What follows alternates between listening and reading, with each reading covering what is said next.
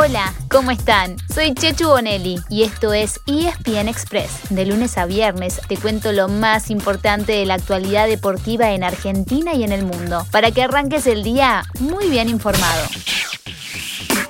¿Cómo pasaron el día ayer sin fútbol? Espero que les haya sido leve y que estén listos para lo que se viene desde hoy y hasta la semana que viene inclusive. Porque empieza una fecha FIFA con muchos, pero muchos partidos de eliminatorias rumbo a Qatar 2022. El puntapié inicial estará a cargo de Europa, porque a las 15.45 habrá 12 partidos en simultáneo. Lo mejor, Francia ante Bosnia y Portugal con Irlanda. Este último por Star Plus. Y mañana será el turno de Bélgica, Inglaterra, Italia, Alemania y España, entre otros.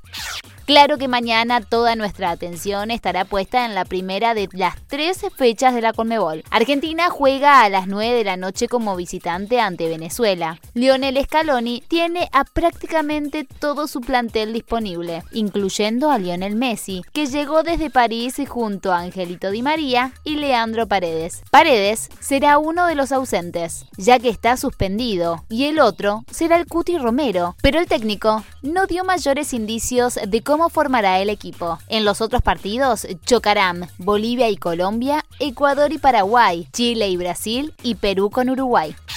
Anoche se cerró el mercado de pases en Europa y no se concretó el pase más esperado, el de Kylian Mbappé al Real Madrid. El merengue decidió esperar hasta el año que viene, sabiendo que en junio el delantero será jugador libre, pero sí se llevó a otra gran promesa francesa, Eduardo Camavinga, quien con solamente 18 años, dejará el Rennes. Y ya que hablamos de franceses, hubo otro traspaso de último momento. Antoine Griezmann deja el Barcelona y vuelve al Atlético Madrid.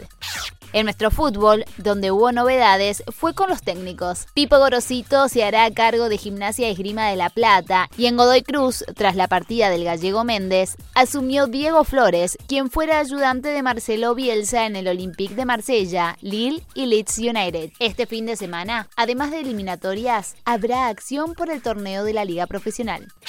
Pasamos al tenis para contarles que Argentina ya tiene equipo de Copa Davis. Gastón Gaudio eligió a los cinco jugadores para enfrentar a Bielorrusia el 18 y el 19 de septiembre. Serán Diego Schwarzman, Guido Pela, Horacio Ceballos, Máximo González y por primera vez en su carrera, Federico Coria.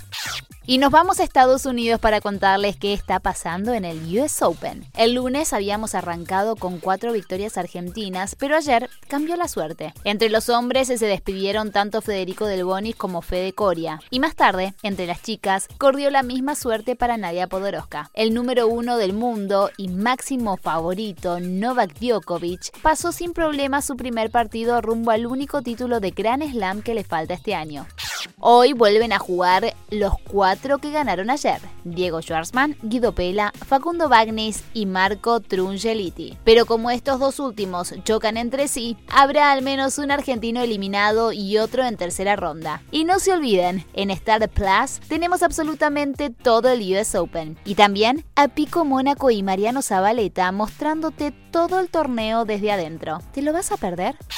Y así llegamos al final de nuestro episodio de hoy. Soy Chechu Bonelli y de lunes a viernes te traigo las noticias deportivas más relevantes para que arranques el día muy bien informado. Te espero en el próximo ESPN Express. Y no te olvides, dale clic al botón de seguir para recibir una notificación cada vez que haya un nuevo episodio disponible. No te vas a arrepentir.